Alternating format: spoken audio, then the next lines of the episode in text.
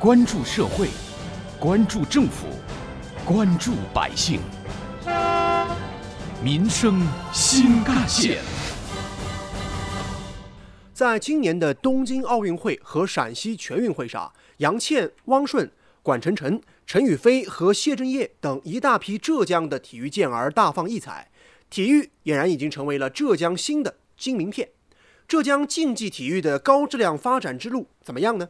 一起跟随记者进入今天的民生新干线板块，关注冠军缘何从这出发，解码浙江竞技体育高质量发展之道，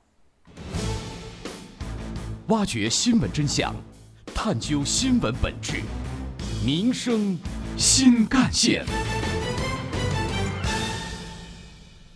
听众朋友们，早上好，欢迎收听今天的节目，我是子文。今年是筹办杭州亚运会的冲刺之年，也是浙江实施体育强省纲要的开局之年。作为建设体育强省的硬核力量，竞技体育的重要性是不言而喻的。竞技体育需要培养人才，需要扩大蓄水池。作为培养竞技体育人才的重要一环，近年来不少的基层业余体校却面临着招生困难、办校经费缺乏、学训矛盾尖锐。毕业学生出口不畅等问题，一些基层体校甚至已经名存实亡了。然而，在浙江这里却是另一幅场景。汪顺就把我自己当时呃对自己的目标，我当时有一句话记在手机里：最后一年别人都在努力，你要更加努力，自律坚持，为自己为将来。这是东京奥运会冠军中国男子游泳队员汪顺去年给自己写的一封信的内容。一年后，汪顺在东京圆了自己的奥运金牌梦。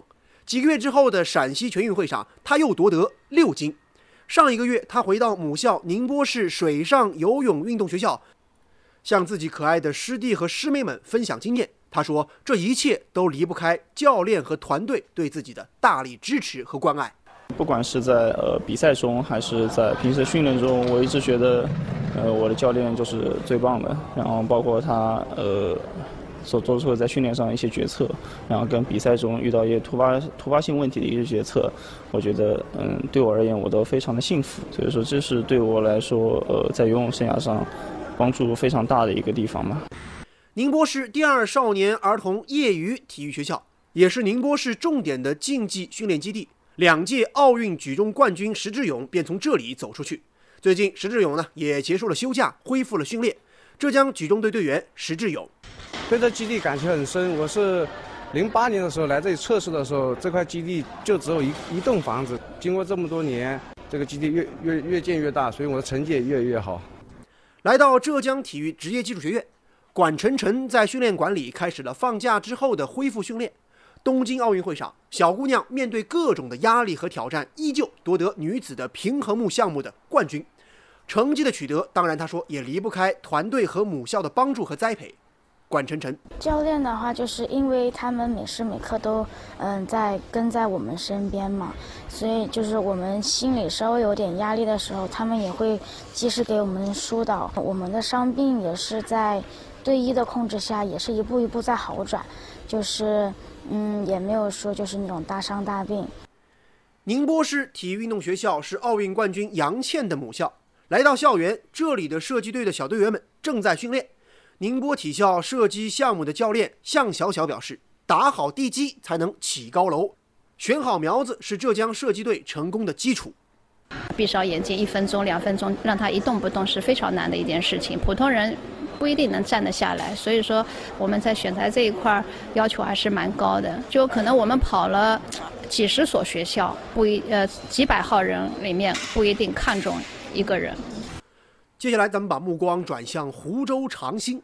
体校生从小就要求被学会用两条腿走路，说白了就是为了解决学训之间的矛盾。体校招录的学生学籍都被安排挂靠在当地城区中的各个中小学校，其中还不乏名校。但是，真正可以从基层体校脱颖而出，将来再走上竞技之路的学生是少数的。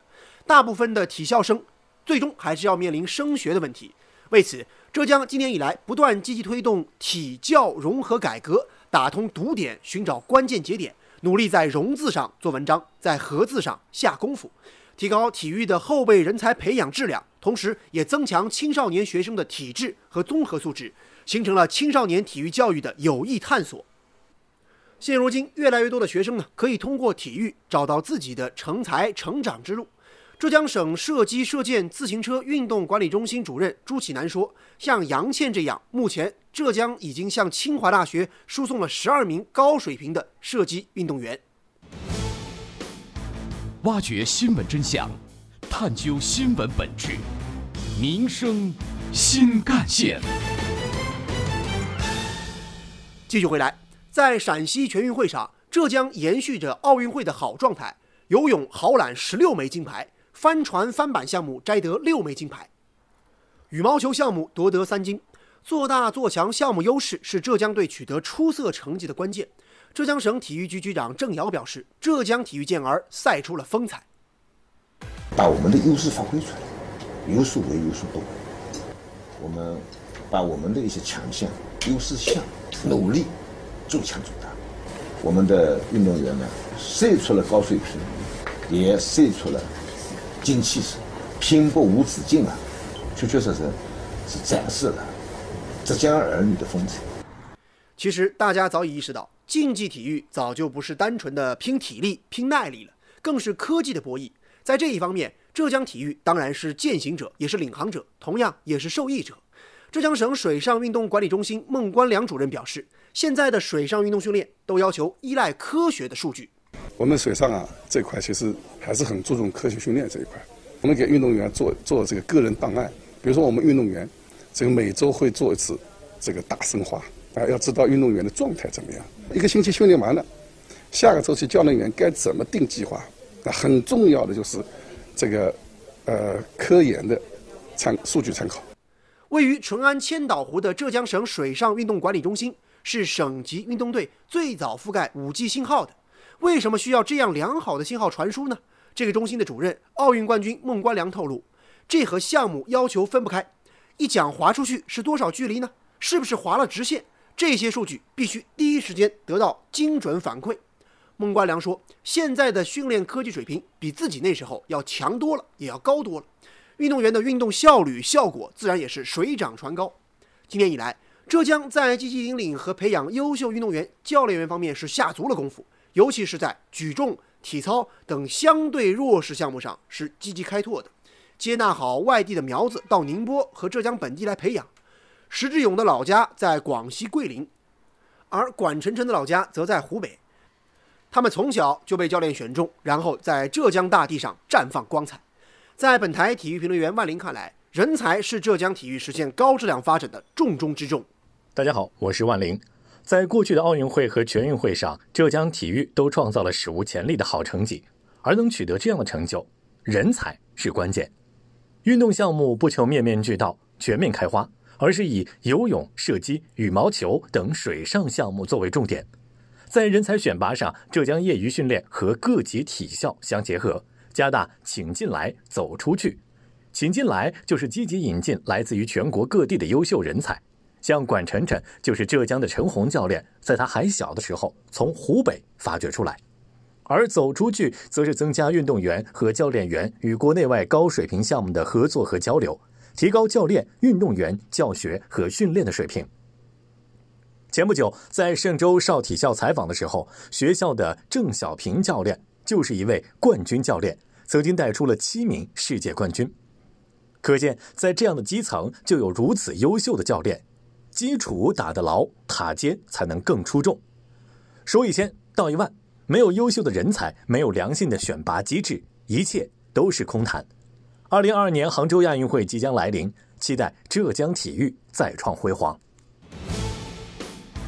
挖掘新闻真相，探究新闻本质，民生新干线。兵马未动，粮草先行。体育人才不仅纳入了宁波市的专家目录，还能享受优厚的医疗保障、子女入学、配偶就业等一系列公共服务保障也有政策倾斜，甚至还有一定专项的经费支持，激励广大教练员提升素质、创先进位。奥运会、全运会的结束，意味着2022年杭州亚运会备战的开始，主场作战。浙江运动员们也都力求更大突破。浙江举重队队员石志勇正在备战明年的杭州亚运会。我也会尽自己一个最大的努力去训练，争取在杭州亚运会上打破一个记录，这是所有人的一个期待。而浙江田径队队员谢震业则对自己提出了全新的目标。呃，节奏啊，整个状态能呃再提升一下，然后希望在后面的一个比赛当中，呃，比出自己满意的成绩吧。我觉得这个最重要。好，感谢您收听今天的《民生新干线》，我是子文，下期节目我们再见。